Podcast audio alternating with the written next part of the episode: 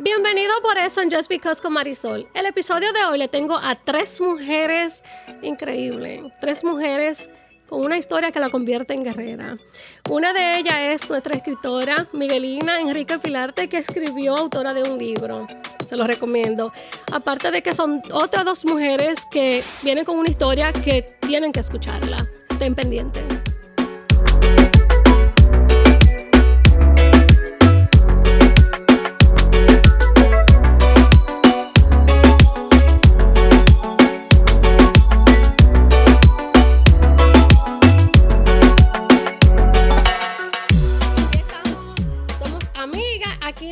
Entrevista, aquí es una conversación entre amigas de mujeres empoderadas.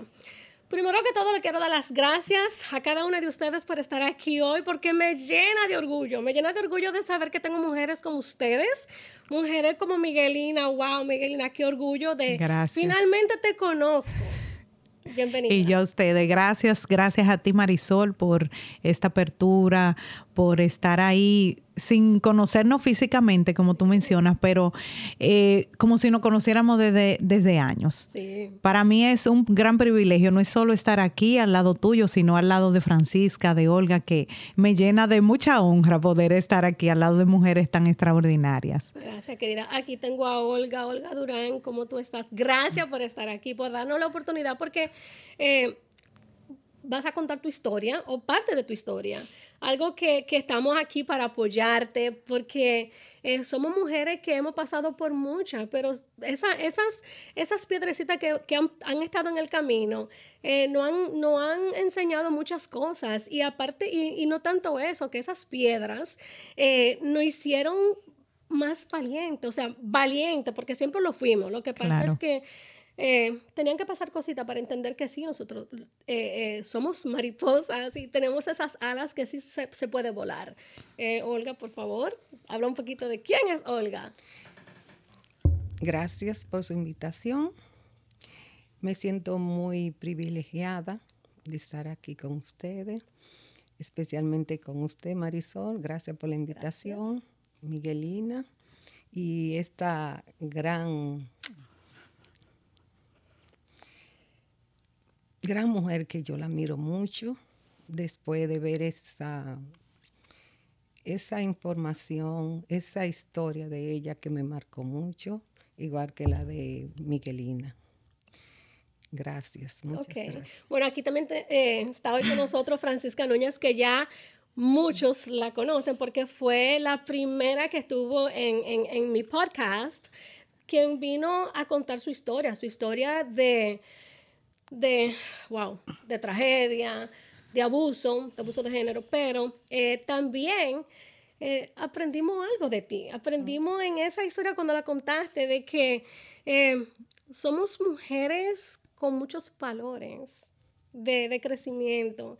Y cuando, cuando tú llegaste bueno, yo a, Francisca la conocía ya por mucho tiempo, pero no igual que, que, Miguelina. la conocía por las redes sociales claro, te había visto en eventos sociales porque estábamos muy involucrados en lo que es la política y muchas cosas, pero nunca te conocía la mujer, el ser humano. Y de verdad que doy las gracias porque una vez más estás aquí. Y hoy vamos a hablar, vamos a contar la historia de 10 años después, de, de esos sufrimientos que sí se puede salir de eso. ¿Cómo te está, muñeca? bueno, me siento bien. Es un honor estar aquí de nuevo, el lado de tres maravillosas mujeres. Um, como Olga dijo, eh, no es fácil um, contar lo que tú has pasado, pero he aprendido que cuando tú hablas de algo dramático así, tú ayudas a otra persona. Eh, créeme, porque hay mucha gente que me dice, ay, ¿por qué tú haces eso? Le digo, porque a través de lo que me pasó a mí, yo puedo ayudar no solo a una persona, a millones de gentes porque nunca, tú sabes, a veces te miran en las redes sociales, nada, esa no pasó por eso. No, sí, pasé por eso. So, hoy en día yo digo que lo que me pasó no me defina. Así tú sabes, no soy una persona mala, um, soy una persona que siempre en la comunidad estoy ayudando, solo que me hizo esa persona, no me defendió, no me dañó. Yo sigo hacia adelante, más fuerte. Y yo siempre he dicho, cuando tú le das ese poder a esa persona, tú no avanzas. Así es. Tú no avanzas. yo le digo a la persona, tú puedes luchar, tú puedes ayudar. Si eso está ahí, eso nunca se va a borrar, pero a mí no me defina. Yo sigo hacia adelante. Qué lindo hablaste. Y, y, yo digo algo que cuando tú cuentas tu historia es porque de una manera u otra eh, la sobreviviste. Claro, yo creo que eso es un, una cicatriz que de una manera u otra eh, permanece, vives, aprendes a vivir, aprendes a vivir con ella. Claro. Pero eh, creo que también eso eh, te ayuda a, ser mejor mujer, echar para adelante, tanto eh, a nivel personal, pero también profesional, espiritual y también para nuestros hijos. Porque a mí el, el, privilegio más grande de yo ver a mis hijos en el camino correcto de la vida, guiarlo por el camino correcto de la vida. Y yo digo que si yo no soy feliz yo, yo no puedo darle felicidad a mis hijos, no le puedo dar felicidad a mi pareja o a mi familia. Entonces yo siempre he optado por entender de que yo tengo que ser feliz yo. Yo tengo que amarme yo. Yo me miro en el espejo y yo me amo. Yo me amo cada centímetro de mi cuerpo. Amo todo lo que veo en el espejo. Entonces, por eso es que yo siempre he dicho que cuando tú te amas, te aceptas tal como tú eres, como dicen los gringos, you embrace, embrace. who you are. Eh, eso es el, como dicen, el final de los finales. Así es. Sí. Háblame un poquito, Miguelina, porque yo sé que tu historia, aparte de que... Eh, y, voy a, primero voy a comenzar de porque yo estoy como un poquito nerviosa porque tengo aquí una escritora. Oh, escribió un libro que es increíblemente hermoso, es Mariposa de Acero. Eh, ¿Cómo conocí a Miguelina? Eh, Miguelina la conocí porque yo leo, me gusta mucho la lectura. Y Barnes Noble te tira, me tira semanal los libros de la semana o los libros del mes.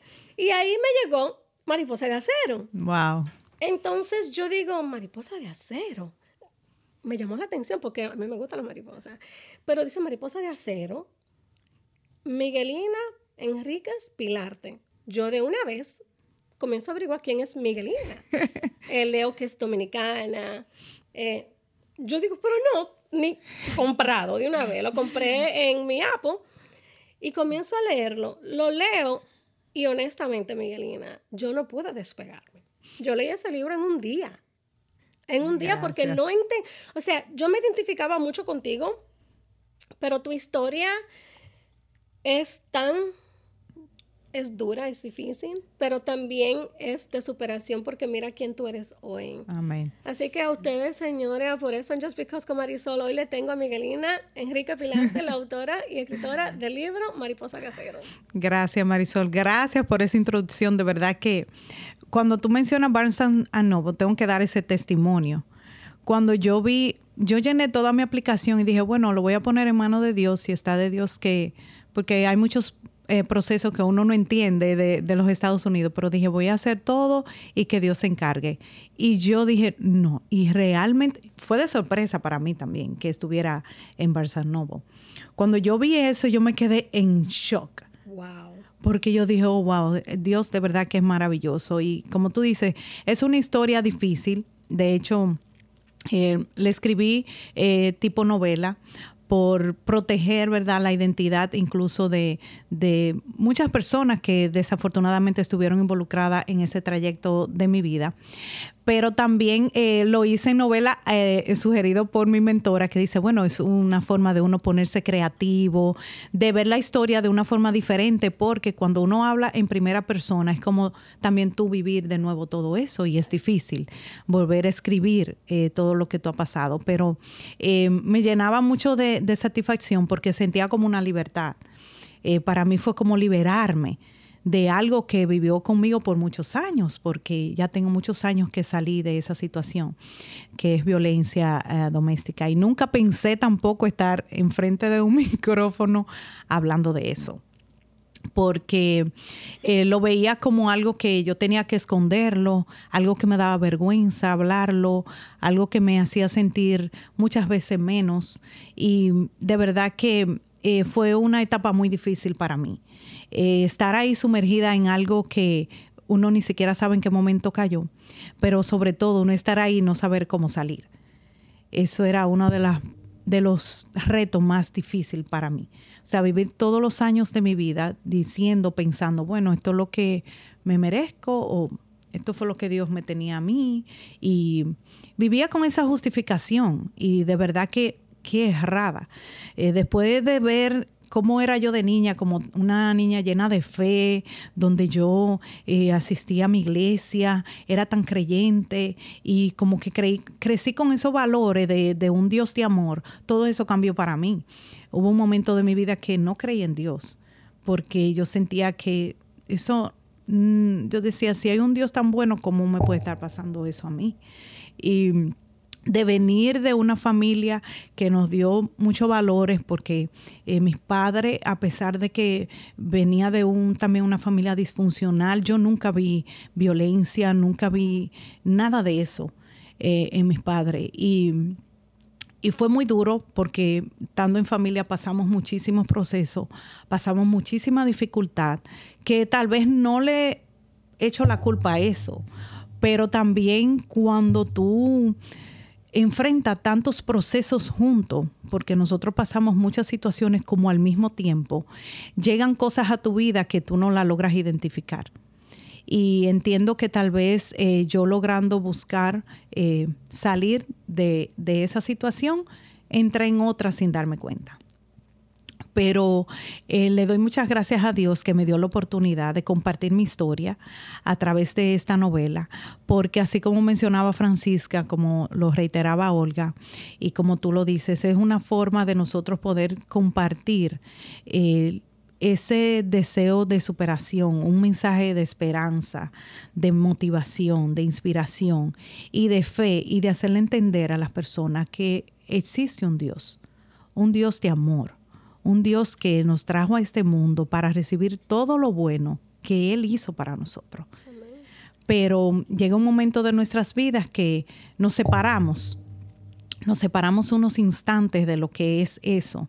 Y desafortunadamente nos llegan procesos, pero como yo subí el otro día un post, eh, existen situaciones que se le envían a las, ¿verdad? a las más valientes guerreras.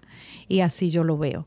Sea, eh, esa situación, ese fue con un propósito. Y el propósito de hoy es este, estar aquí hablando con ustedes, hablando tal vez, quién sabe, hasta dónde llegue hoy este podcast, eh, a cuántas mujeres, a cuántos hombres, a cuántos niños, porque el mensaje más importante va a esa generación que viene subiendo.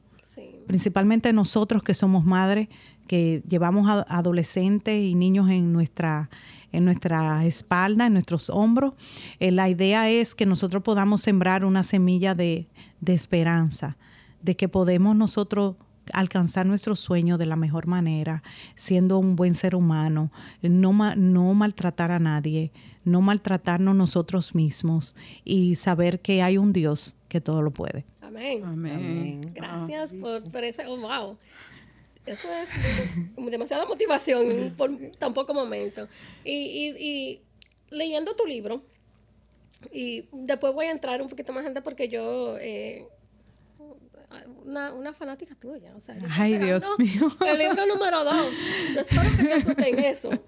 Estamos en eso, estamos en eso. Amén.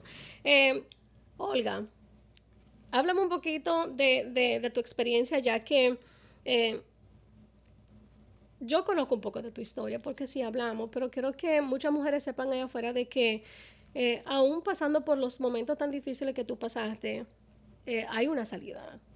Solamente tienes que saber cuándo, cuándo decir, porque nosotros a veces cuando estamos en un matrimonio, nos enfocamos en, en, llevar ese matrimonio en pie, de que de no romper ese matrimonio y de mantener un matrimonio que en realidad todo el mundo ve que no es no está bien, pero nosotros como las esposas, como las madres, eh, buscamos de mantener un matrimonio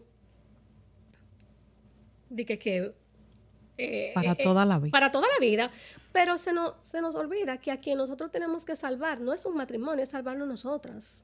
Así es. Y eso es lo que pasa. Entonces, yo sé que tú pasaste por eso. Hablan un poquito y, y, y de verdad habla lo que tú quieras, amiga. No, no te sientas que tienes que hablar de lo que no tienes que hablar. Yo quiero que tú hables lo que te salga, de tu alma, lo que tú quieres que eh, en este podcast se sepa.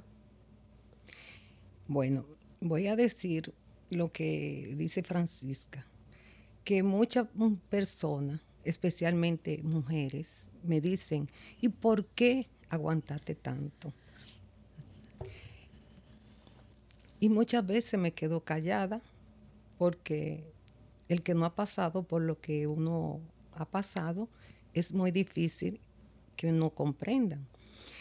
La vida que yo vivía, yo siempre soñaba con tener un matrimonio y dos hijos.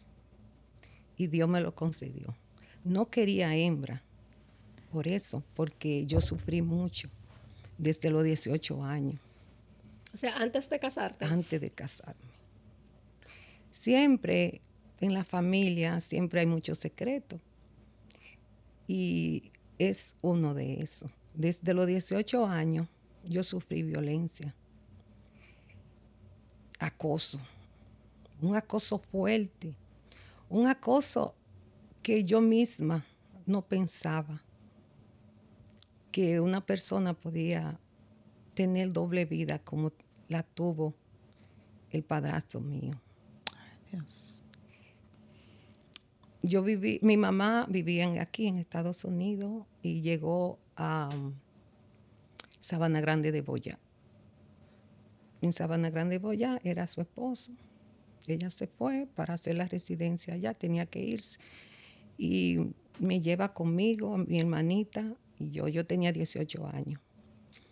Y el padrastro siempre me daba regalos. Y yo lo cogía porque era el padrastro. Nunca pensaba. Bueno, me llevaba a la capital. No iban en guagua. Y yo inocentemente porque él me iba a comprar ropa. Pero no, pasó nada en, en, la capital ni nada. Sí me compraba ropa y me traía. Entonces, cuando él empezó con el acoso, yo ahí paré. Dije yo, bueno, ya no lo voy a, a saludar, ya no voy a coger su jueguito de que me compre, ni voy a aceptar nada de que me dé. Entonces yo lo que hice fue que me puse bien seria con él, fuerte. Y ahí fue lo grande. Cuando empezó el calvario mío fue el día que yo cumplía años. Ese día cumplía el 18, 19 años. Y él me compró un bicocho, lo lleva a la casa y regalo. Y mi mamá contenta. Y nadie sabía nada. Entonces yo no salí. Yo le dije que no quería ese bicocho, porque ya yo sabía la intención de él. Y él se fue y se fue para una bodega, lo que le llaman allá colmado. Colmado. Y mi mamá me hizo que me levantara y me dice, tú ahora mismo vas a irlo a buscar y le vaya a pedir perdón, porque ni tu papá lo ha hecho en la vida. Y yo tuve que ir al colmado. Me acuerdo yo que él estaba sentado y le hice yo así con las manos. Vamos, vamos, a rezándole para que él fuera para atrás. ¡Wow! Y yo le dije a mi mamá algo y ella lo que hizo que cogió un cordón de un cable y me dio una pela con el cordón de un cable. Dios mío. Y me dijo, lo que no ha hecho tu papá nunca, tú lo has hecho. Y yo sufriendo callada no se lo decía a mi hermanita, que dormíamos juntas, no se lo decía a nadie, pues no tenía nadie con quien hablar. Y él me buscaba todos los días al liceo el liceo era de noche allá en Sabana Grande Boya.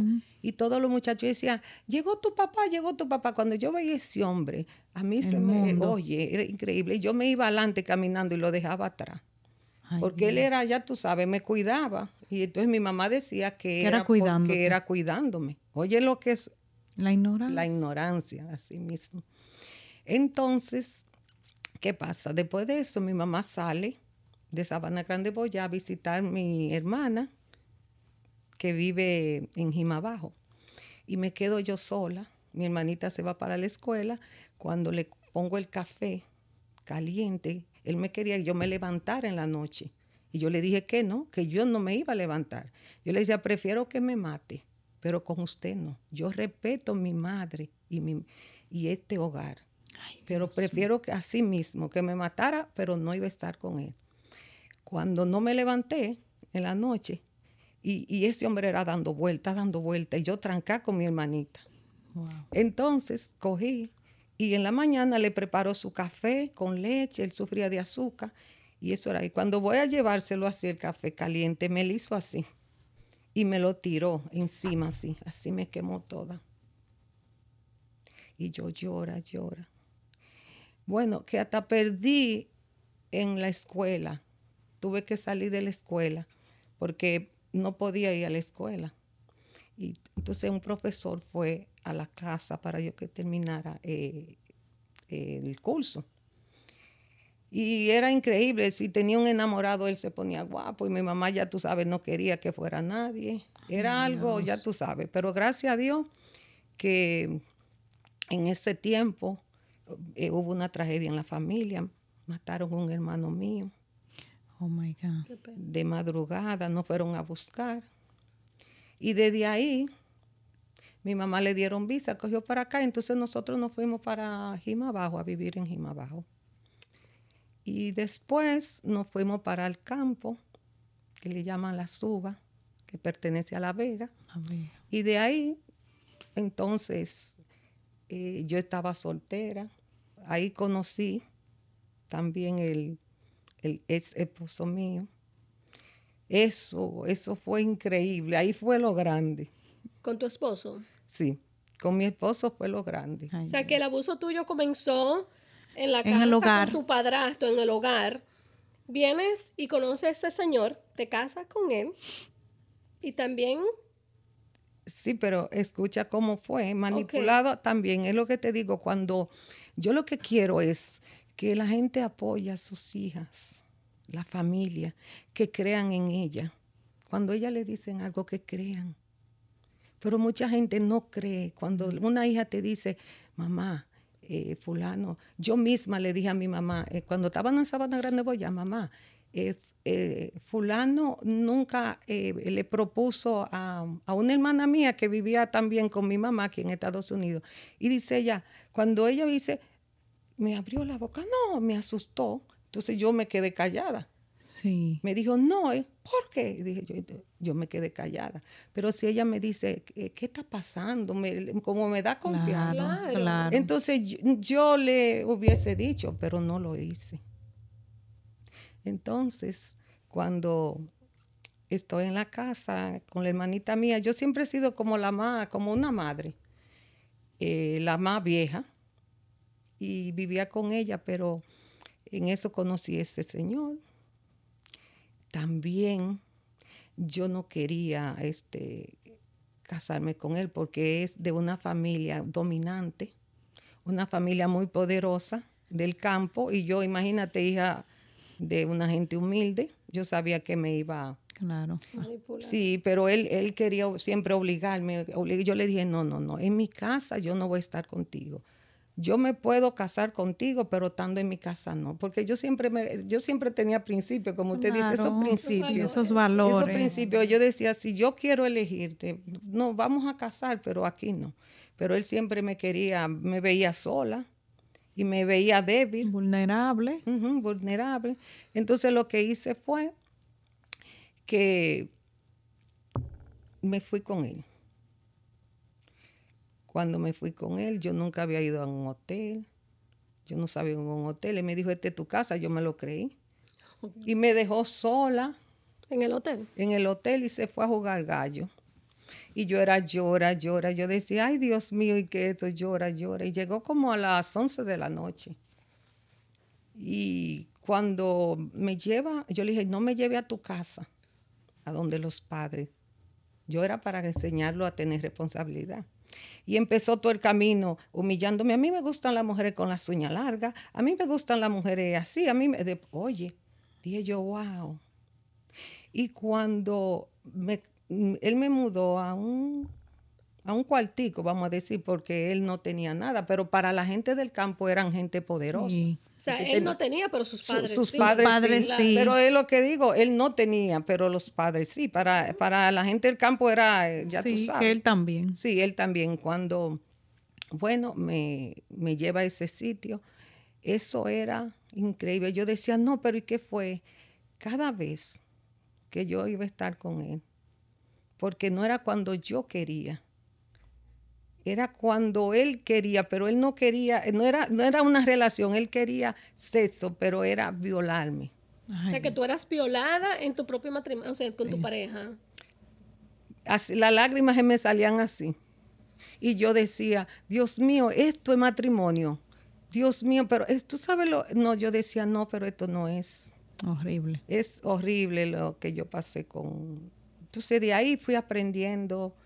Eh, fui, la mamá de él la maltrataba mucho, mucho, mucho. ¿el hijo maltrataba a su mamá? Mucho, en eso no me di cuenta. Yo me di cuenta ya cuando estaba adentro. Claro. Cuando yo vi ese maltrato, ese odio, porque él odiaba a su papá y a su mamá. Porque eso yo, yo, yo, yo misma le explicaba a él, le decía, ¿por qué tú odias a tu mamá? Y él me explicaba porque la mamá de él siempre tenía dinero, hacía negocio, entonces él quería que su mamá les resolviera la vida. Mm. Y yo entonces decía, no, tu mamá es, eh, lo de tu mamá es de tu mamá y nosotros vamos a empezar de nuevo, tú y yo. Oye, yo creía que yo lo iba a arreglar. Mucha gente me decía, no, tú ese hombre no. Digo yo, no, no, no, yo lo voy a arreglar. Oye, pero eso fue un calvario me montaba con un motor, yo embarazada, y me ponía una cuchilla allá atrás. Me sacaba la cuchilla en el camino y me ponía a guiar el motor. Dios.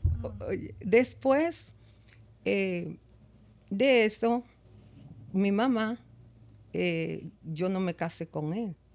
Yo este, era como novia, porque me fui con él. Entonces eh, salí embarazada de mi primer hijo. Y fue tanto lo maltrato con la barriga que me copía la cara y yo me tenía que quitar la saliva. Así. Cuando él quería algo y yo no se lo daba. Y el hijo mío salió con problemas, el más grande. A los siete años todavía no hablaba.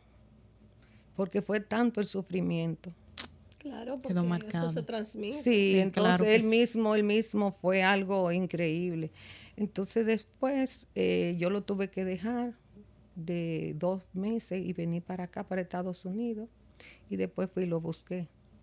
Y me lo eh, aquí lo discapacitaron a, él porque él no hablaba. Pero yo luché mucho. Él estaba en escuela especial. Me fui a Massachusetts. Pero yo siempre, este, en mi casa no creían nada. Yo vivía normal, porque para mí eso era como normal. Olga, y te voy a interrumpir ahí porque eh, eh, este, este, podcast se puede tirar horas y horas hablando de, de, de, de la violencia que, que, pasaste, porque yo sé que...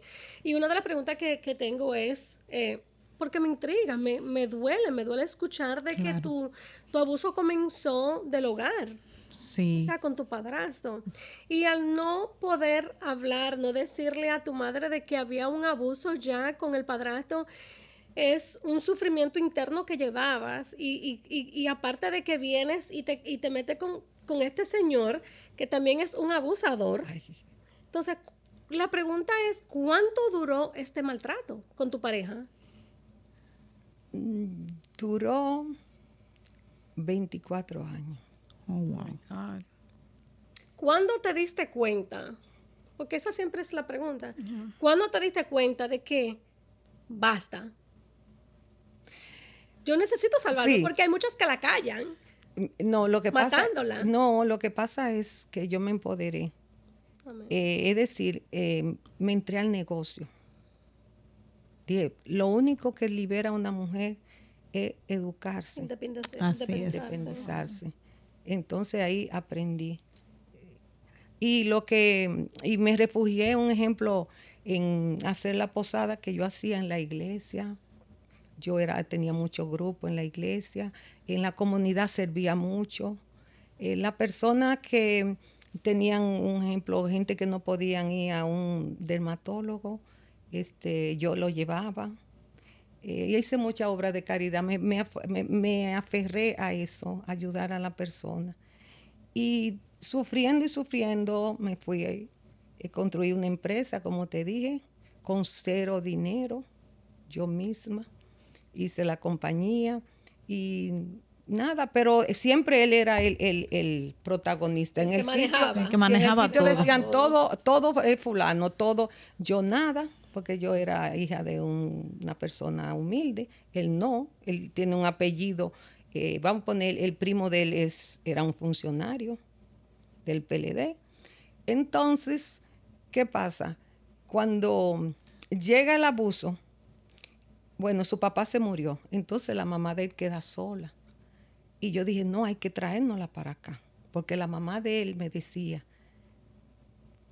que Dios me iba a dar un hombre que me quisiera, porque ese hijo de ella no me quería. O sea, que su mamá Sí. te lo Oh, decía. wow. Sí, mi- su mamá me lo decía por el maltrato, pero entonces yo me la llevo a ella para mi casa, le hago su habitación y le busco dos señoras para cuidarla, porque ella creyó en mí con el dinero.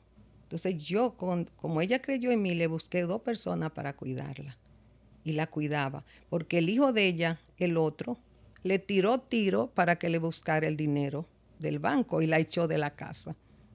Oye, como es los dos hijos. Ay, Dios mío. Era, era, era una familia, oye, eso era, eso era, eso era familia de, era monstruo. Yo decía. Dios mío. Y yo ahí, oye, y tú sabes, cuando ella está en mi casa, ya que fue lo último, lo de la pregunta que tú me hiciste, ¿cómo salí? Fue esa, ese día, la doña está allá.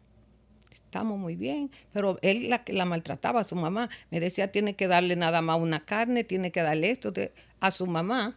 No podía darle más de ahí a su mamá. Yo le decía que no. Y su mamá creía en mí.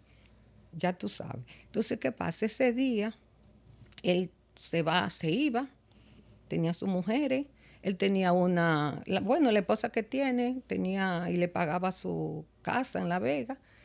Y nada, y yo trabajando, trabajando y con su mamá. ¿Qué pasa? Nadie creía, un ejemplo, yo hablaba, nadie me iba a creer, porque ¿qué pasa? Yo vivía una vida que decía, no, una, se- no doble vida, sino si yo no lo iba a dejar y no estaba preparada espiritualmente, económicamente Mental. y mentalmente, ¿para qué iba a ser un show? Ay, ¿Entiendes? Entonces mi mamá al lado también vivía al lado mío. Se le, yo le hice una casa al lado a mi mamá. Y vivíamos, ya tú sabes, y mi mamá me decía, "¿Y ¿cuándo tú vas, tanto tú que aguantas? ¿Y qué es lo que tú aguantas tanto? Yo le decía, estése tranquila, yo sé el momento. Porque es así, es muy Sí. bueno decir, Ah. eh, eh, sepárate vete, y vete. Sí, el todo, espectador. Sí, entonces yo lo que hice fue eso mismo, me preparé, eh, me fajé mucho a trabajar, viajaba mucho para acá, venía, iba, venía, iba. Y cuando ya la última vez que él llegó, él estaba con una mujer y le robaron una cadena. Ese día llega y me empezó a agarrarme en la habitación y me, y me llevaba de aquí a allá, me agarraba por aquí y en una cogió el revólver y me dice, él me tiró un tiro, pero el tiro cuando él me tira, yo me, me voy para atrás y el tiro salió por la cabeza y se fue al jampe que era de caoba que yo te enseñé. Sí. Y la mamá de él está en el cuarto y ve el fuego, pero ella en una silla de ruedas. Y cuando yo salgo, eh, así como para En salir por la puerta, ajá. pero eh, eh, agachada, salgo, el revólver que él me tiró no tiene permiso, no tiene permiso.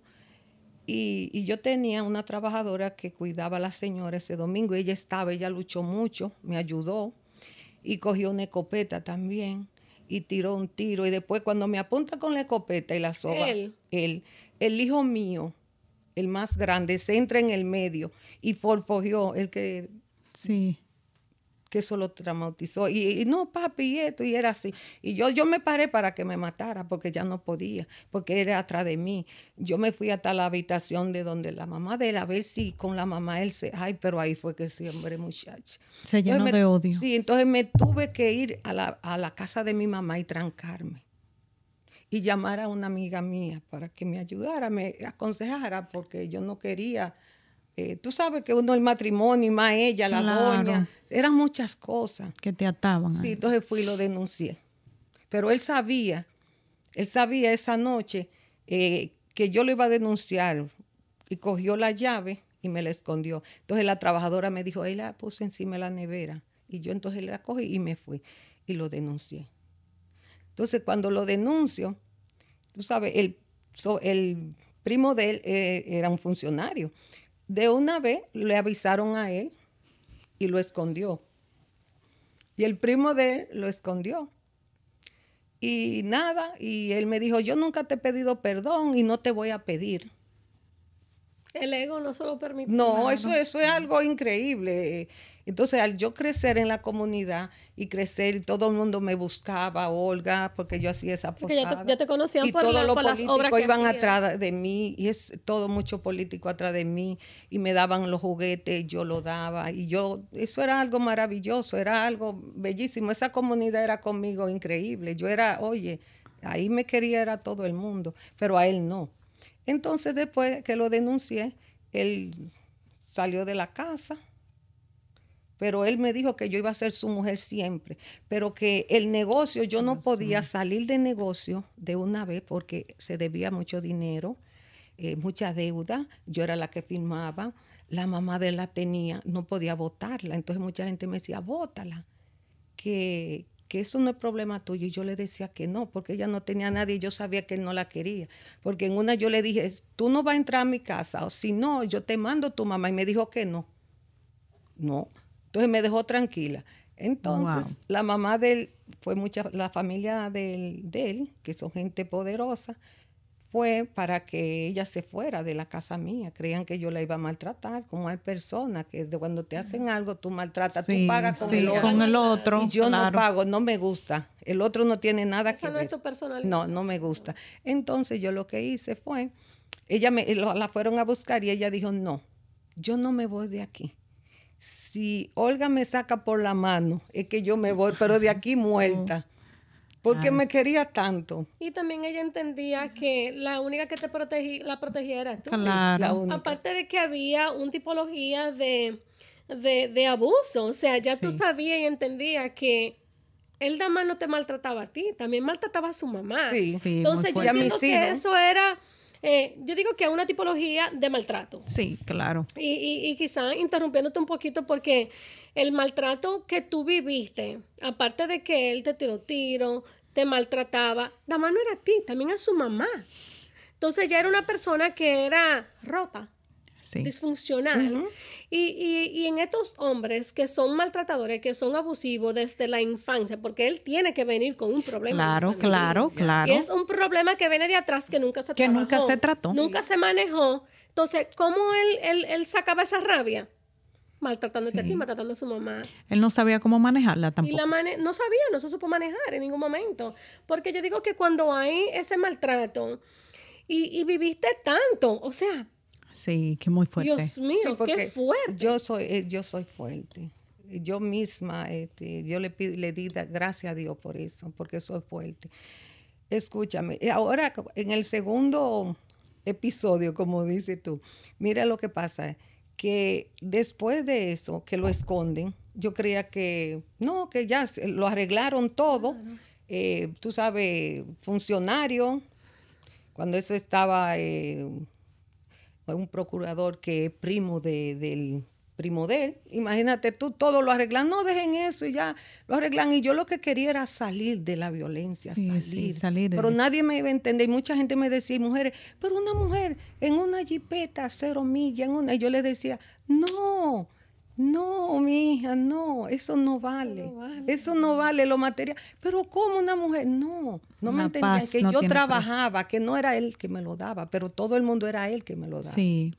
¿Tenías eh, apoyo de tu familia? mi familia lo adoraba, que lo adora todavía. Mi familia lo adora porque él busca a mi familia. Él busca a mi familia, vamos, si van de aquí lo lleva al restaurante, él lee esto y todo. Pero yo le, yo le digo a mi familia, Dios mío, pero yo no me pongo guapa que ellos lo quieran y que ellos sean bien con, con él, porque esa es su personalidad. Pero yo no soy así. ¿Y tus hijos? Ese fue el dolor más grande. Yo, yo, eh, yo casi perdí la memoria. Eso pasa. Perdí la memoria, pero porque fue un shock tan grande que me dio que mis hijos después no me apoyaron y ellos vivieron la violencia. por ello más sufrí yo, eh, duré más en el matrimonio protegiéndolo a ellos, porque yo quería que ellos fueran ya más grandes eh, para yo tomar la decisión. Pero no era fácil, hasta los animales los maltrataba. Allá había Ay, un Dios perrito, mío. un perrito que lo quería mucho, el más pequeño de los hijos míos. Y él hizo así, le mochó, a- con ayuda de otro trabajador, le mochó las dos, las dos paticas al perro, porque el Pero perro no lo obedecía. psicópata. Sí, Eso es lo que yo iba a decir. Dios. oye, y el no perro, Pero Dios mío. el perro no lo obedecía y le mochó las dos, y pues yo lo quería ese perro, y le No, mochó las dos un salvaje. paticas, y cuando, pero toda la sangre le salpicó. Cuando él va y yo estoy en la oficina y dice, digo yo, ¿y esa sangre? Dice, de gallo. Digo yo, de gallo. Cuando mi mamá me dice, oye, el perro se está desangrando allá atrás. Digo yo, ¿cómo? Sí, le, le mochó las dos, dos paticas de adelante. Y dije yo, no, ahí fue que yo entendí. Ahí fue que me dio ánimo. Dije yo, Dios mío, si eso es un animal, Dios mío, ¿y qué yo hago? Dios mío, es un monstruo. Eso, eso me, me alzó. Claro, un monstruo. Sí, y ya yo, oye, la relación ya con, con él ya estaba. Y te, y te voy a interrumpir porque me, me intriga y, y Miguelina, tú que, y, y, y, y- Ya. y Francisca que, que han vivido estos traumas, pero yo no creo que sea de ese extremo.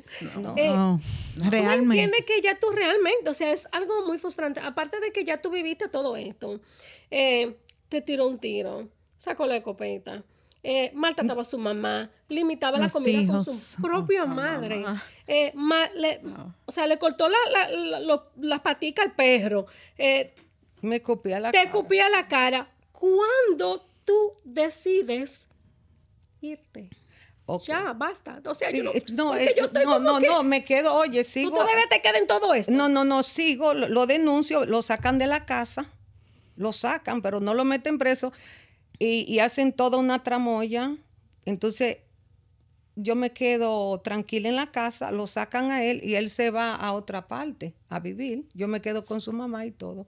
¿Qué pasa? Empezaba a amenazarme. Claro, ahí Sí. ya viene la otra Cuando- etapa. Sí, la otra etapa. La Entonces, otra ah, etapa allá afuera, pero todavía adentro. Y no. esa- control. Sí, esa casa es mía, y esa casa claro. tú no va a poder entrar un hombre ahí. Típico Sí, sí, sí, sí. abusador. Y, Yo y la el conozco. negocio, y en el negocio, todos lo- los negocios yo hacía, por atrás me lo mandaba a desbaratar. Y él iba todos los días al negocio y me levantaba la, la- me, me, me la silla. Me- eh, algo era, ya tú sabes, que quería que yo volviera otra vez. Entonces, el- Intimidándote. Sí, el primo de él me dijo, vamos a sacarla del negocio. La única manera para que ella vuelva contigo es quitarle el poder, Claro, sacarla del negocio, dejarla en la calle. Una mujer sin poder no es nadie. sí. Pero creían que yo era así, porque todas, las, todas han vuelto de la familia. Lo que pasa es que yo hacía, eh, yo, yo trabajé siempre, yo no me casé con un hombre rico, como pensaba la gente. Entonces, me quitan el poder, me quitan todo, y yo lo que hice fue que volé alto. Le dije, ok, le dejé su negocio, le dije, está bien todo, pero no vuelvo con él. Entonces, cuando me dicen, vuelve otra vez, digo yo, prefiero que me- él mismo me mate él, pero no vuelvo con él. Cuando yo digo que no, es que no. Y no volví con él. Y me dejaron, oye, 23 mil pesos. Y de ahí empecé a luchar, a luchar. Me sacrifiqué tres años, no salía. Yo tuve que, yo tuve que esconderme yo. Porque, ¿qué pasa? Yo fui y lo denuncié porque él me mandaba a amenazar con mi hijo. Y mi hijo estaba traumatizado. Entonces, la próxima vez no se lo hice saber al primo de él, que era funcionario, movía todo. Dije yo, bueno, ahora... Sí. tenerla fuera de la imagen, porque Claro. él era que sacaba todo. Entonces él me mandó a decir que me iba a matar y que no iba a ver en el cielo, que los dos no iban a, que él me iba a matar si yo no cedía porque él quería volver conmigo. Señores. Y era, me tenía vigilada con el hijo mío, quién iba allá, quién llamaba. Era, era algo, era unos celos tremendo. Yo no podía, era se- acercárseme uno nadie, nadie. Sí. Si alguien se me acercaba, ya me era, ese era.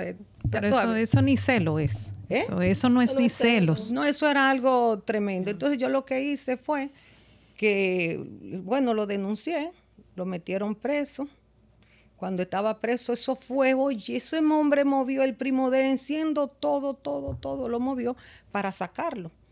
y a mí que retirara y yo le dije que no y por dinero no, yo quedaba en la calle mejor, pero no volvía con él.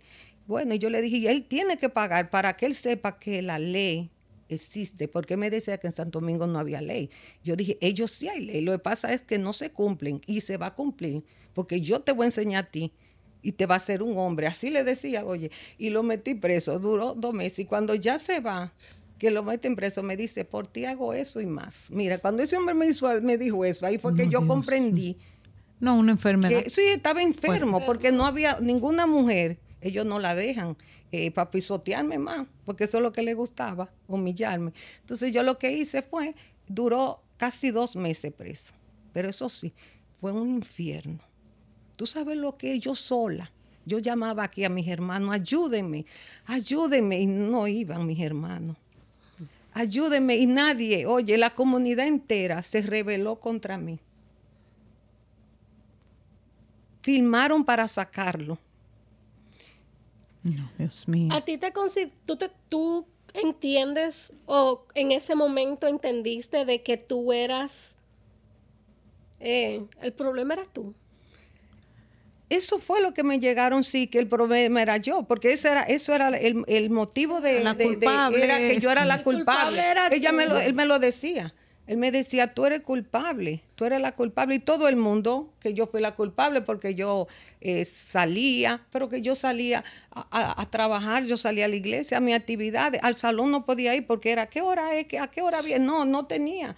Tenía que comprar escondido la ropa escondido, todo escondido, porque él no quería que gastara. Yo trabajando. Oh Entonces, ¿qué pasa? Yo lo que hice fue, duró em, casi dos meses preso. Y él lo sacaron, porque cuando se reenvía la causa, otra vez para hacer la amarre en Santo Domingo. Claro. Entonces lo que hicieron, dieron un millón de pesos y lo sacaron Oye, pero eso fue el calvario más grande para mí, meter preso a ese hombre. Claro. Oye, eso me hicieron, un, eso fue una vida imposible. Fue un estrés tan fuerte que yo fui donde una doctora, hasta una inyección me mandan a poner. Y la inyección, cuando yo fui con mi mamá, cuando me pusieron la inyección, que yo busqué un chofer para que me llevara porque yo no podía ya guiar, ya el equilibrio mío estaba era así. Claro. Decía una cosa hoy, mañana otra, eso era ya. tenía un desequilibrio mental. Sí, tenía que dejar. Claro. Entonces yo lo que hice fue que fui con mi mamá y me pusieron una inyección. De que me pusieron esa inyección, yo no supe de mí jamás. Miren, señores, jamás supe delirando, eh, no me bañaba, porque tenía que ser una mentirosa. Caíste en depresión. Sí, caí en una depresión tan grande, pero eso, yo estaba armada, yo tenía una pistola y una escopeta, porque yo tuve buscar un guachimán para cuidarme. Y yo dormía con la pistola abajo de la almohada, y ni así nunca intenté. Pero ¿qué pasa? La pastilla que me dio la doctora, cada vez que me la tomaba, me daba voluntad de quitarme la vida. Entonces ahí dije yo, no, porque yo siempre he sido muy, como ella dice, me gusta leer mucho y la mente muy abierta. Dije yo, no, espérate, esas pastillas te están dando a ti voluntad de quitarte la vida. ¿Tú entiendes que quizás esas pastillas, esas inyecciones fueron mandadas a ponértelas por vía de familia de él? Sí, no, no, no, no, no estoy segura si fue la familia de él o alguien. Yo sé que alguien no quería que yo estuviera bien, que hablara. Claro alguien, pues imagínate, eso se nota porque, ¿qué pasa? Cuando eh, me da mi mamá la pastilla, una, en la noche yo lo que quería era quitarme la vida. Y yo, la, casa tenía reja y yo le hacía así, yo me en el piso daba vuelta y yo le pedía tanto a Dios que me ayudara, que yo no quería morirme, pero que me quitara ese pensamiento. Y era un dolor de cabeza loca, loca, loca. Era volviéndome loca. Y el hijo mío grande no le importaba que yo tuviera así, ni me veía. Y entonces mi mamá al lado, y yo entonces con mi mamá al lado, y después mi mamá me dejó sola. Entonces yo le dije, mamá, no me dé más la pastilla. Me la dio dos días, porque yo veo cada vez que esa pastilla, yo siento que cuando la tomo, yo quiero quitarme la vida. Parece que no, esas pastillas no son para mí. Oye, lo dije y no me la tomé. ¿Qué pasa? Una cuñada mía fue de aquí, y el, el esposo, el hermano de ella es doctor Y fue, oye, como es Dios, lo mandó a mi casa, porque fue que yo le pedí tanto a Dios que me ayudara a salir de esa crisis. Y llegó ese doctor, cuando él me vio la situación, porque decía, una mujer así, verla, ¿cómo está? Y dice él, pásame la pastilla que tú estás tomando. Y cuando él me ve, me dice, no, no, no, no, no, sal del país y deja, ese medicamento no es para ti. Sal del país, deja todo, porque si te queda aquí, oye, yo me engranojo y yo hice así. Oye, no podía, no, yo no podía caminar porque era, era, ni bailar podía, porque era desequilibrada totalmente. Entonces hice así y cogí para acá. Y tenía que tomar un medicamento y en el aeropuerto este, me, me agarraron aquí, me dijeron que, que, me veían como así, como yo estaba y decía una cosa. Y no, en drogada. En drogada. Entonces la eh, eh, yo le dije lo que pasó en el aeropuerto y cogí para acá. Y gracias a Dios, este país, que le tengo que agradecer mucho, mucho, me abrió las puertas, porque allá no me la abrieron, allá me, me pusieron que yo era la mala. Yo estaba como si fuera fichada donde quiera que yo iba me rechazaban. Era la loca. Sí, era, yo era así porque tenía que ser loca. Yo, eh, todo el mundo yo era loca. Eh, pero entonces decía yo, ¿cómo una mujer que esté loca no cogió esa, eh, esa, esa, pistola y no se mató? No, lo que pasa es que Dios obró en grande. La gloria sea para él. cuando escuchamos esas, esta historia que la tuya, que muy fuerte. Ana, de verdad, mi hermana. Claro, nos quitamos el eh, sombrero. Aplauso porque saliste de eso, de verdad. Eh, entendiste que el momento era que, esa pastilla te estaba volviendo loca. Eh, te ficharon. Sí. Te ficharon. En un momento u otro entendiste de que sí te querían matar, que no hablara, que no dijera la verdad. Tú eras una de las que querían callar. Mm. Pero gracias a Dios no te callaron. Está aquí contando tu historia. Eh, y, como dije anterior, este podcast puede tirarse hora hablando de, de, de, tu historia, porque tu historia es real, es algo que pasó. Francisca la tengo aquí y, y, la historia de Francisca también duró 17 años, me acuerdo. Eh, cuando yo escucho la historia de Francisca, y, y, no es que te quiero cortar, porque claro que no, ¿verdad? Que porque la historia tuya, aparte de que es, wow, sí. choca, toca. Eh, la historia de Francisca, que muchos la conocen porque fue mi primer episodio en el podcast mío, que fue un boom. Eh, cuando se habla de, violencia de género, es un tema interesante porque el feminicidio, como tú sabes, eh, Miguelina, es... Un flagelo. Un flagelo increíble. La verdadera pandemia. pero una pandemia que no se acaba. no se acaba. Es una pandemia que no se acaba. Entonces, cuando yo le hice una pregunta a Francisca aquella vez en el, en el episodio que, que, que el primer episodio que tuvo eh, por eso en Just Because, la pregunta fue que yo te hice fue, ¿cuándo decidiste salir de eso? Entonces, después te hago la segunda pregunta fue, pero la historia tuya se vuelve y se repite con tu hija. Y eso es el temor número, el número uno conmigo de, que los hijos entiendan de que cuando ven eso es algo normal en una familia y que un patrón. Mi, mamá, mi papá le dio una golpea a mi mamá y la trayó contra una pared. Yo me caso y él normal. Normal. Y no es. No es normal. Yo sé, Francisca, que hoy en día tú eres una mujer empoderada, tú eres una mujer de, una mujer pública, una mujer que trabaja con la comunidad, que trabaja con muchas mujeres, que estás involucrada con muchas organizaciones eh, sin fines de lucros. Aparte de que te veo muy involucrada con, eh, ella tiene ahora mismo una, en una organización que viene con un evento, agosto 14, que de verdad que quisiera estar ahí, me invitaste como one of the speakers, eh, one of the speakers, que dije, wow, yo dije yo hablar, no, me, bella, pero no, lo rechacé porque es el día de mi cumpleaños. Eh, pero sí, para la próxima estaré ahí haciendo acto de presencia y te apoyo en todo lo que tú haces, porque todo lo que tú haces tiene un propósito y tiene un propósito porque trabaja con las mujeres, las mujeres abusadas, trabaja con los ancianos, que también oh para mí es como que... Wow. Háblame un poquito de esos proyectos que vienen, oh. porque yo sé que tú vienes con algo grande. Yes, yo estoy viendo muchas cosas en las redes sociales. Yeah, primeramente Primero le quiero que hable, Ah, aparte de interrumpirte, quiero que hable también porque tú eres una mujer que sobreviviste la, la violencia doméstica y hoy en día eres quien eres. Oh my God, sí, le quiero dar las gracias a Olga que habló de ese. Oh my God, me ha quedado yo aquí, que hay cosas Sí, que yo.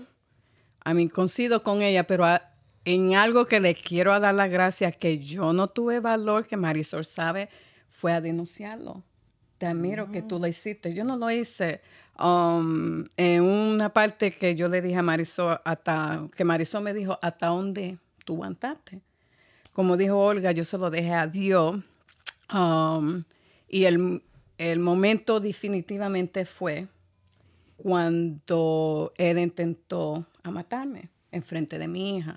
Mi hija tenía 16 años, salió del cuarto, eh, escuchó el revolú, ah, me mandó para el baño eh, para esconderme, para que no me haga nada. Pero yo estoy en el baño y digo, espérate, mi hija está ahí con ese individuo en la sala, me la puedes matar a mí, dame salir. So salí, gracias a Dios la policía llegó, pero en ese momento yo sé que Marisol se quedó en shock como cualquier otra persona. Suben la policía, tengo toda la evidencia en mi cuerpo a denunciarlo, pero no lo hago porque pensé en su Yo mamá. me, yo me quedé como Sí, que... se quedó como, ¿Cómo? tú tienes toda la oportunidad. Me holcó, tengo las marcas. Fui a mi cuarto, me puse una camiseta hasta aquí. El policía me dijo, ¿Are you okay? Y le digo, yes, tuvimos una discusión. Está Herbio sentado en la mesa en la antesala con la cuchilla que fue, Oh my la escondió debajo de la mantella. Y yo puedo decir, mira, ahí está la cuchilla. Él me trató de matar, mira, pero no lo hice. Pensé en él, su familia, en sus hijos, pero no pensé en ese momento en mí. Ahí estaba mi hija, me pudo matar enfrente de mi hija, la pudo matar a ella. No pensé. Y hay gente que hoy en día me preguntan, pero ahí tú tenías la oportunidad. Y no la aproveché.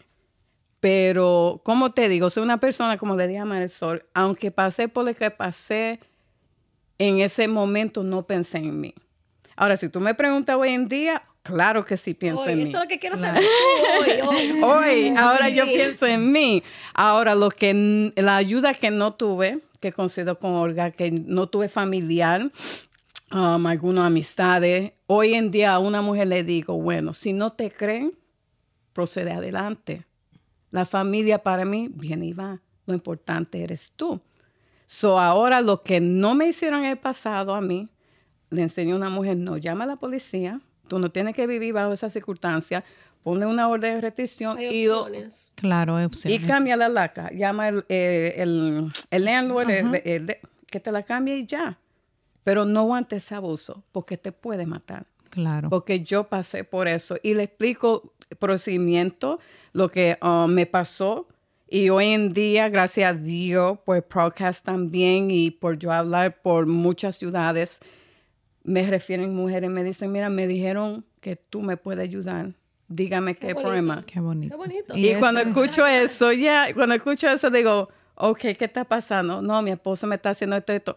Eso es Tranquila. abuso. Eso no va. Ya, tranquila, que ya llegaste a donde tenía que llegar, te voy a ayudar. Um, yo soy de la persona que Marisol eh, um, me siga en las redes sociales, soy una fiera.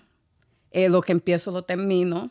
Um, si me dicen que un- y si tengo que ir para la casa de la persona, yo voy. Si se lo ponen complicado en la policía, Marisol me ha visto, peleo la policía, Sí. yo voy. Es una Um, yo soy una. Um, hubo un caso que no hace mucho, la eh, Canal 11 me entrevistó porque una amiga de mi hija eh, no le querían ayudar con un restraining order. Y el policía se mudó de ella y todo. Le digo, ¿cómo? Y aparte de que eso me interesó mucho porque la persona que, porque fue, se fue viral. Wow. La Yes. persona que, que fue a denunciarlo, el policía, el, esa persona lo está grabando, pero el policía no sabe que lo está grabando. Y el policía se burla de ella. O sea, Intimidándola. toda, intimidándola y todavía tú ves eso. Hoy en Claro, día tú claro. lo ves. Y realmente, mira, eh, nosotros podemos compartir la historia, incluso hay muchísimas partes, por eso cuando escuchaba la, lo que Olga hablaba, me identificaba mucho, porque hay muchas cosas que uno no la quiere sacar a la luz. De hecho, hay muchas cosas que de mi vida yo tuve que censurar por respeto a mis hijas. O sea, tú sabes, no tanto por el agresor, sino a nuestros hijos que nos Claro que suceden, sí. porque estamos hablando de sus, de su padre. Entonces, eh, pero sí me, me identifico muchísimo porque muchísimos eventos que ella pasó, muchísimos eventos yo lo viví. Entonces, eh, son cosas que, que desafortunadamente, eh, tú que mencionas el tema de las autoridades, ahí es que nosotros tenemos que hacer un gran trabajo. Sí. Porque mientras nosotros estemos llevando el mensaje, hablando, ayudando a esas mujeres, pero ¿qué hacemos con un policía, con un juez, con un, un abogado que probablemente sea un maltratador? Y por eso se monta en el personaje y se burla. Se burla de. Entonces, ahí realmente es que el temor más grande que uno tiene. Eh, en el caso de Olga, o sea, cuando tú estás con familias que tienen tal vez cierto poder, cierta... eh, que están pegados, como dice uno, con instituciones gubernamentales, con políticos. Esas son cosas que nos ponen a pensar antes de nosotros ir a hacer una denuncia. Y puedo agregar ahí, eh, Miguelina, porque muchos no conocen mi vida personal. Eh, espero que algún día alguien eh, me pregunte de mi vida, porque también yo la sufrí. A mí también me sacaron una pistola. Duro. Mm. Pero como tú eres una fiera, yo soy una anaconda. Es una anaconda. Y a esa persona yo me la enfrenté. Yo sé tirar. Yo le dije, déjame buscar la mía. Y vamos a matarlo como dos perros. Claro, eso no es el caso. Eh, cuando tú vives con una gente, y, y- y yo entiendo que esa persona para mí me amaba tanto que no era normal Claro. que no era normal. Entonces, cuando tú vives con gente así y tú lo que no quieres es como eh, romper el matrimonio, que no quiere tocar ese tema. Claro, es difícil.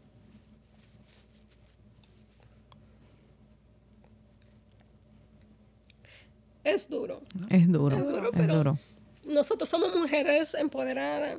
Nosotros somos quienes somos. Aparte de que yo vengo, yo soy muy fuerte, soy una anaconda, yo todo- toda la vida lo he dicho. Protejo a mis hijos con uña y diente.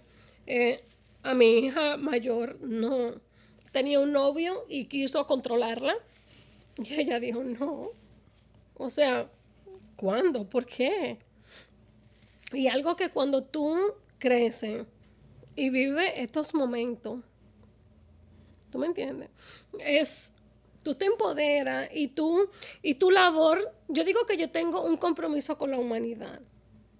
Y, y no tanto nada más con las mujeres abusadas, mujeres de, de- de violencia de género, pero también yo trabajo con, con mujeres de cáncer de mama que también esa es mi labor, esa es mi, mi, mi, mi visión, mi, mi labor número uno, que la vivo, que la disfruto.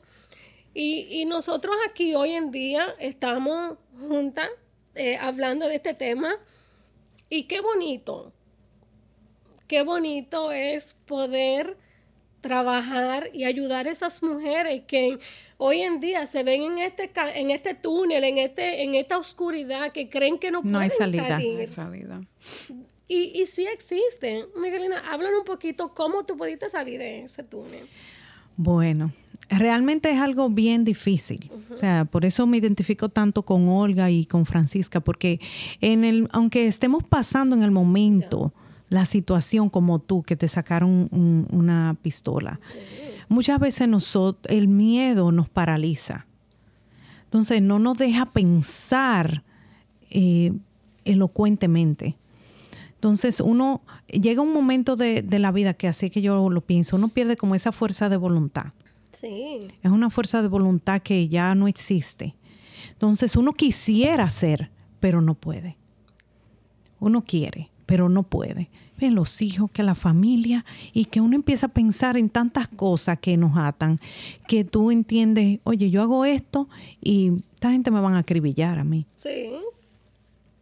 Es- y es una etapa que uno la pasa, nos acribillan, nos tachan, nos señalan, nos dicen de todo.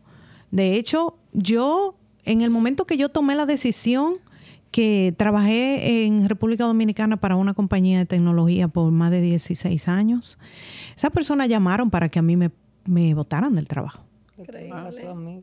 Me votaran del trabajo. Era una persona que me esperaba en el, tra- en el trabajo, en el parqueo del trabajo. Amenazarme.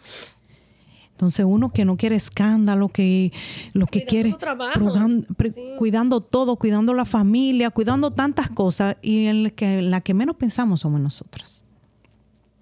Pero yo sí digo es que Dios, como dice Olga, uno le pide tanto a Dios. Yo le pedí a Dios, yo le decía, Dios, dame fuerza. Por favor, dame fuerza de yo irme de aquí. Porque yo recuerdo que mi niña más grande estaba bien pequeñita, me decía, tenía como cuatro años y medio, me decía, a veces nos quedábamos solas y ella me decía, mami, vámonos, esta es nuestra oportunidad. Sí. Y ahí yo decía, oh Dios mío, pero uno cuidando que los hijos, y ellos son los que están viendo, ellos son los espectadores número uno de nosotros. Y nosotros creyendo que estamos ocultando esa situación para en beneficio de ellos.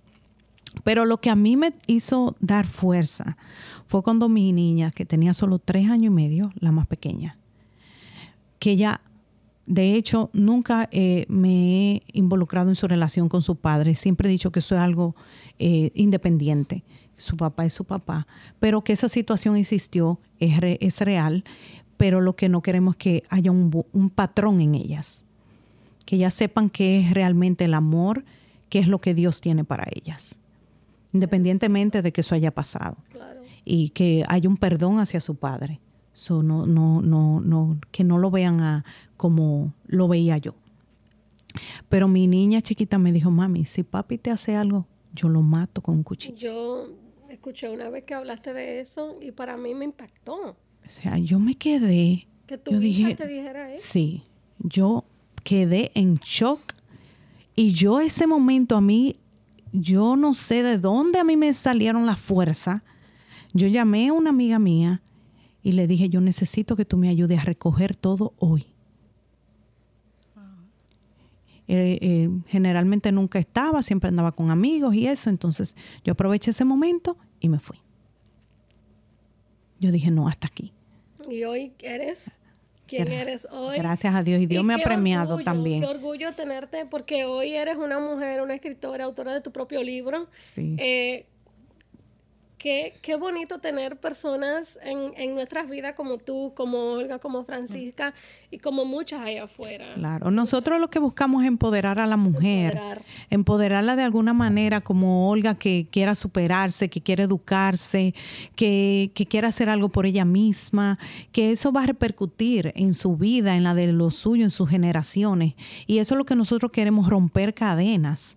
Porque muchas personas me decían a mí, oh, esa es tu cruz, esa es la, esa es la cruz que te tocó Mentira. cargar. Y no, eso es mentira. Sí. Y uno se la cree, porque yo me la creía. Le dije, bueno, tal vez porque mi papá fue mujeriego, eso fue lo que me tocó. O sea, hasta eso. Y la gente, la gente es fuerte, porque así era que me decían. También es cultural, como que eso viene de la Una cultura. Una cultura. Pero no, realmente no, la familia no es eso. Sí, mira, yo escribí algo que quiero leerlo. Se requieren cambios profundos en la sociedad y nos toca a nosotras, las mujeres, imponerlos. Acuérdense de que nadie nos regala nada. Tenemos que conseguirlos.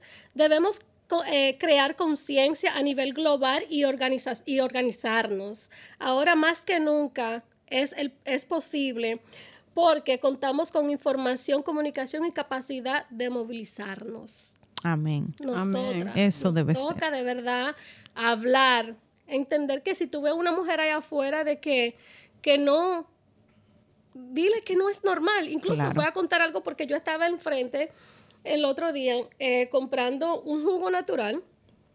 La señora, estamos en la línea, y, y la señora que nos está atendiendo se cogió mucho tiempo. Y entra el esposo de esta señora y le dice, dime, ¿cuánto tiempo más? Te dejo, pero con ese don de autoridad y gritándole. Wow. Y él, ella le dijo, pero eh, es que yo no soy la dueña de esto y me toca. Y él se fue afuera a esperar y yo le dije, tú entiendes que tú no necesitas de que él te hable así. Él es un abusador. Claro. O sea, ¿por qué? Ella dijo, no, es que él se la, él se la está echando porque está aquí en, la, en frente de la gente. Y yo dije, pero que eso no es normal, de que tú aceptes eso.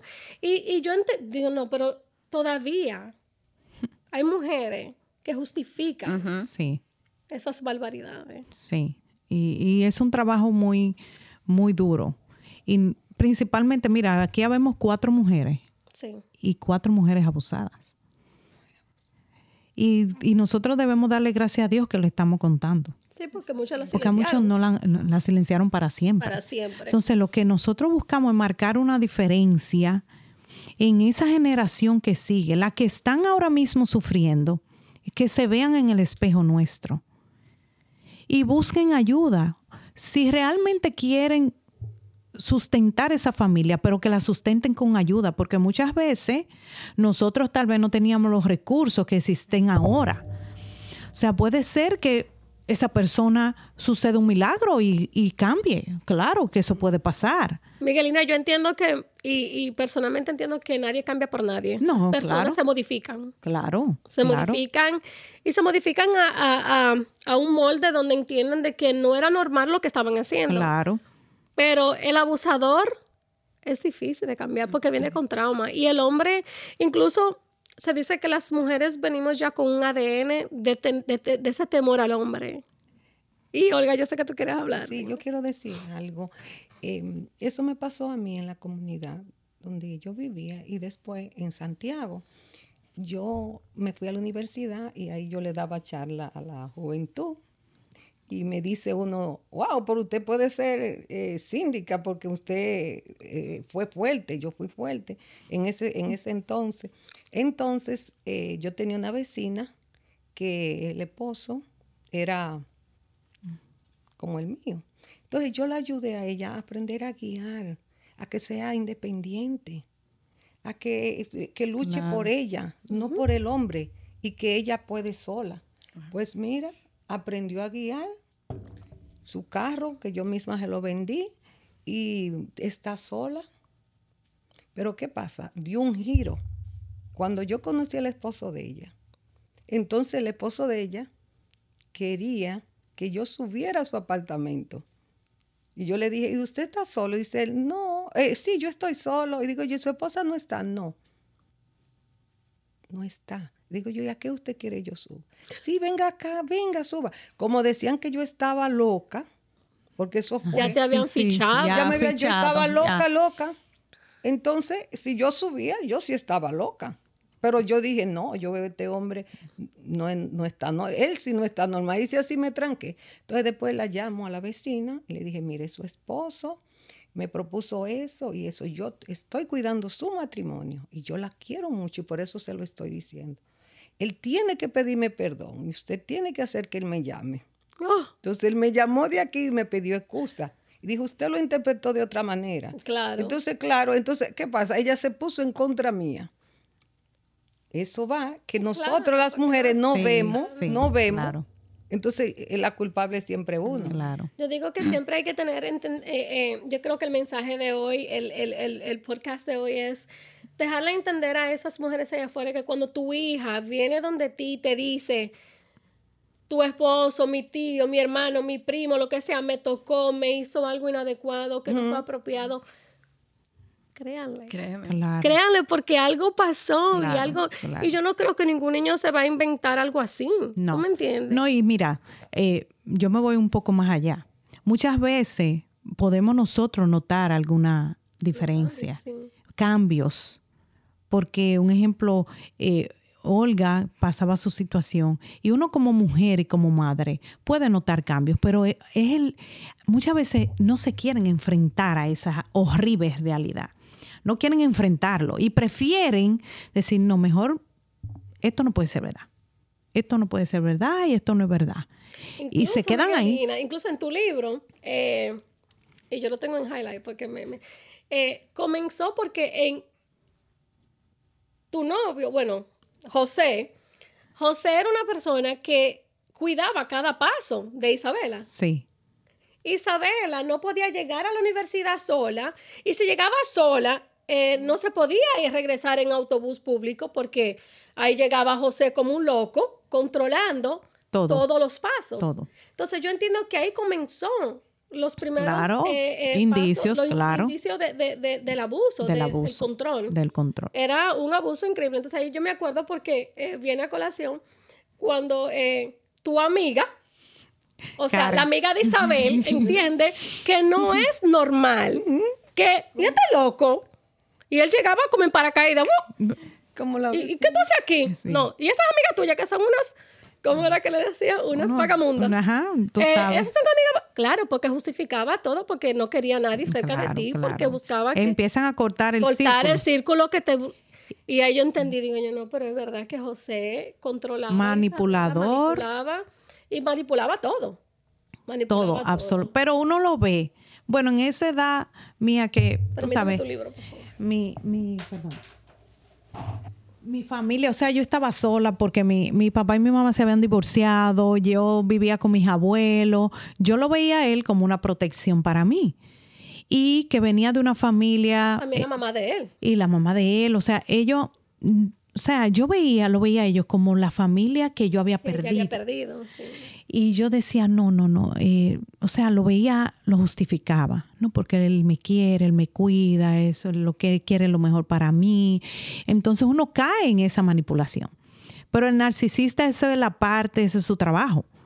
Manipularte a tal punto, llevarte a una psicología de que tú te creas el personaje que él quiere que tú te creas.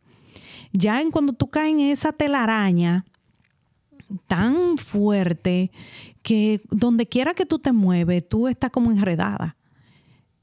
O sea, no hay forma, no hay forma. Yo de verdad que para mí es muy, en parte triste, tú sabes, muchas veces conversar como Olga y Francisca con mujeres que, que estén pasando por eso. Porque a raíz de- del libro, ahí es que uno dice, wow, que el propósito es, es- de Dios.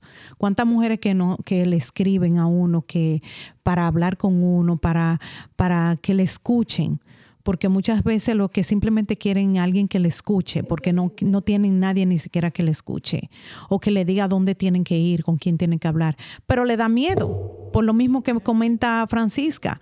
A veces voy a, a la policía y qué es lo que van a pensar, será verdad, tengo que llevar pruebas, si no tengo pruebas, ahorita ese hombre se pone peor y me, y, y me va a matar, de verdad. Entonces son muchos factores que, que hay que trabajar, pero yo entiendo que, que ya empezamos con una lucha, una lucha a voces, porque el trabajo que se estaba haciendo era como, así mismo, como con miedo también, como ay, ¿lo digo o no lo digo? Sí. O ¿qué va a pasar? De hecho, después de mi libro, ¿cuántas cosas no me han dicho? Porque mucha gente que sabe de, quién, de que cada persona que está ahí en ese libro y me han escrito o me han dicho cosas mal, Claro.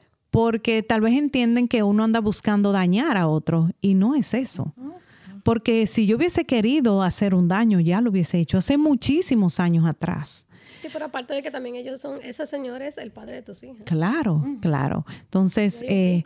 Eh, hay un vínculo y uno lo que anda es, eh, realmente este libro va para todas esas mujeres, no va ni para quien fue mi agresor, ni va para quienes estuvieron, eh, fueron testigos de eso o apoyaron eso o no lo apoyaron, va para aquellas mujeres que hoy están pasando por esa situación, por esa generación que se identifica con mis hijas, que hoy son adolescentes, que están estudiando, que quieren tener, alcanzar sus sueños, tener una familia. O sea, es parte de la vida, pero que no venimos con un manual de que cómo tenemos que hacer las cosas, ni nosotros estamos aquí para eso, para orientar de alguna manera u otra desde nuestra propia experiencia, porque no somos tal vez psicólogos, no somos doctores, pero de nuestra propia experiencia, experiencia. podemos hablarle a otras mujeres que aunque no lo hayan vivido, puedan identificar. Si tienen una pareja hoy, oh, pero mira, esto que yo leí, o esto que dijo Francisca, o lo que le pasó a Olga o a Marisol, pues lo mismo que me está pasando a mí. Sí, sí. Y buscar ayuda a tiempo. Yo recomiendo este libro 100%, Mariposa de Acero, de Miguel Gracias, Marisol. De verdad que es un libro excelente. Eh, Olga, este libro yo solo... ¿Cómo yo conocí a Olga? Porque este libro yo lo ordené, aparte de que yo, yo había leído eh, eh, en, en mi iPad, en mi, en mi Apple, lo ordené y le dije, yo se lo voy a regalar a Olga porque el sobrino de Olga es el mejor amigo de mi hija y me había hablado de un poquito del tema. Incluso me dijo que cuando ella escuchó o vio el podcast de, de Francisca se identificó mucho. Yo lo, lo, compré en hard copy, eh, se lo dediqué. Wow. Se lo dediqué y le dije, solo léelo. Y ahí la conocí, la conocí y gracias de verdad que eres linda. Este libro, señores, esta es mi cámara. Se lo recomiendo 100% de verdad que es un libro de crecimiento, de educarnos y entender que las alas están. Solamente tiene que aprender a volar. Amén. Eh, de verdad, mujeres hermosas. De verdad que le doy las gracias. Eh, gracias por compartir, Olga, eh, tu historia. No, impactante. Eh, impactante, aparte de que hoy eres una mujer, estás aquí, estás viva. Fuerte. Fuerte, emprendedora, lista para la batalla que venga. Ayudar a esas mujeres que de verdad necesitan, esas mujeres que creen que no tienen salida y sí tienen salida. Francisca, mil gracias. Gracias por estar aquí, por estar en mi vida, eh, por ser mi amiguita. Eh, comparto contigo, te ayudo, te apoyo en todas las, actividades que estás haciendo. Cuentas conmigo.